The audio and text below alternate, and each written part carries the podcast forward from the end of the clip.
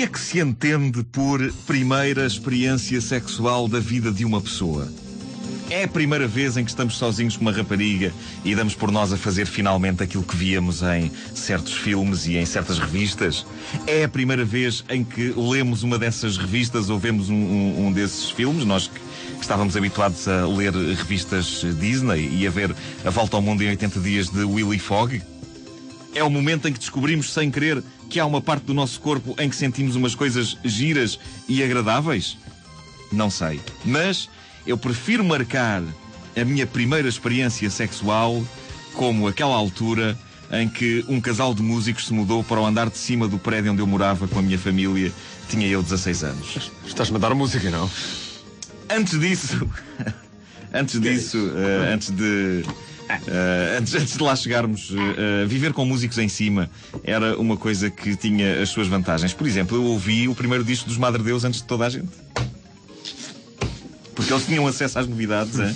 e tocavam-nas alto e bom som. Uhum. Tão alto e tão bom som que eu às tantas já conseguia cantar de cor a vaca de fogo. Uh, meses antes daquilo passar nas rádios e muito tempo antes dos Madre Deus serem gigantes em todo o mundo. Note-se que o dito casal, tinha acesso a estes discos, eles não pertenciam aos Madre Deus, mas eram claramente pessoas uh, bem colocadas no meio musical. E não apenas bem colocadas no meio musical, mas à noite, bem colocadas no meio do chão do quarto e da sala e de basicamente todas as divisórias da casa. Digamos que este casal era intenso, ok? Era intenso. Ora, uh, eu na altura já tinha visto sexo em filmes e em certas e determinadas revistas, mas nunca o tinha sentido tão perto de mim, ou neste caso em cima de mim. Uh, salvo seja, uh, em, no andar de cima. Uh, eu suponho que para algumas pessoas isto poderia ser uma experiência excitante. Há pessoas que encostam copos às paredes para ouvirem melhor este tipo de coisa que se passa nos vizinhos, não é? Mas para mim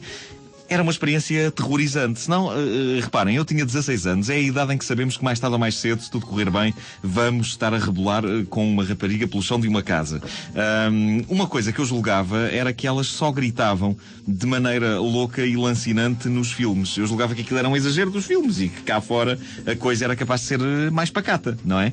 Mas ao ouvir os meus vizinhos de cima, eu fui confrontado com a dura realidade. Afinal, elas também gritavam daquela maneira na vida real.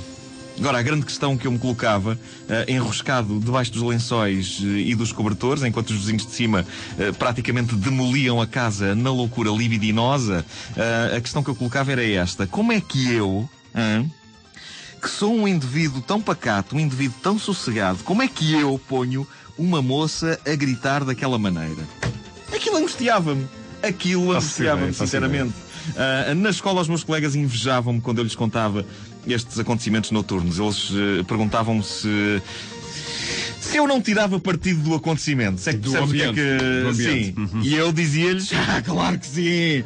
Mas na verdade não. Eu, eu não tirava partido do acontecimento. Eu estava aterrorizado a pensar que uh, ninguém me tinha dito que era suposto pôr-se a rapariga a gritar uh, de prazer. Uh, dar prazer, ok, isso sim, eu, eu estava disposto a tentar, mas fazê-la gritar de prazer, como é que isso se faz? Como é que, quem, é, quem é que explica isso? Onde é que. Hã? Onde é que estão os livros? Onde é que estão os livros? E não era só esse o problema. Uh, noite após noite havia outra angústia que assaltava a minha frágil mente.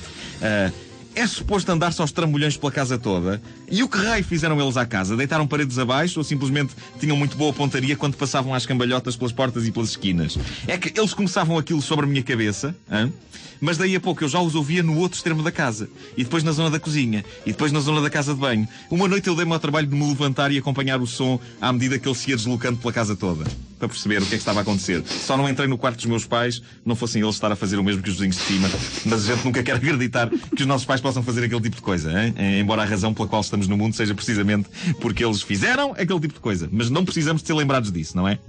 Portanto, uh, ao ouvir aquela loucura uh, no andar de cima, eu achei que quando chegasse a minha vez de me estrear no maravilhoso mundo uh, do sexo, eu possivelmente teria de arranjar maneira de alugar um armazém, não é? Se aquilo se aquilo envolvia uh, andar assim daquela maneira. Pensas por, à grande, casa toda. Pensas à grande. Uh, ninguém me tinha dito que era suposto percorrer-se a, a, a, casa toda. Eu não consigo fazer as duas coisas ao mesmo tempo, ou bem que eu me concentro no ato, ou bem que eu me concentro em cambalhotar de divisória em divisória. Agora, as duas coisas é que já me parecia um bocadinho uh, ambicioso demais. Quando finalmente chegou a minha vez, não houve cambalhotas, não houve gritos, a não ser os meus próprios gritos de dor, devido a uma queimbra. Chato, chato, chato, chato. Só de pensar nisso dói-me. Uma queimbra. Hum. Portanto, naquele, naquele, naquele, naquele, naquele dia. Não, não foi nesse dia, calma. Não, não. Foi, foi, no, foi no dia em que. Ah. Não foi no dia em que eles andavam aos cambalhotas lá em cima. Foi no dia não, em que eu próprio que tu... me estreiei na. Hum. Isto lembra-me uma. Uma rapariga que eu conhecia em tempos e que que trabalhava, eu trabalhava no mesmo sítio que ela e ela gostava muito de contar as coisas que, que fazia na intimidade com, com, eh, portanto, com o namorado. E, e havia, houve um dia em que ela disse, eh, uma vez, dá uma queimbra, estava eu na chamada uh, posição de cavaleira, não é? Mas, uh, epá, eu queria acabar aquilo, eu não me interessava queimbras nem nada. Ao que eu respondi, está bem, então está muito bem. Vou, vou então só ali ver se há qualquer coisa na máquina para eu comer.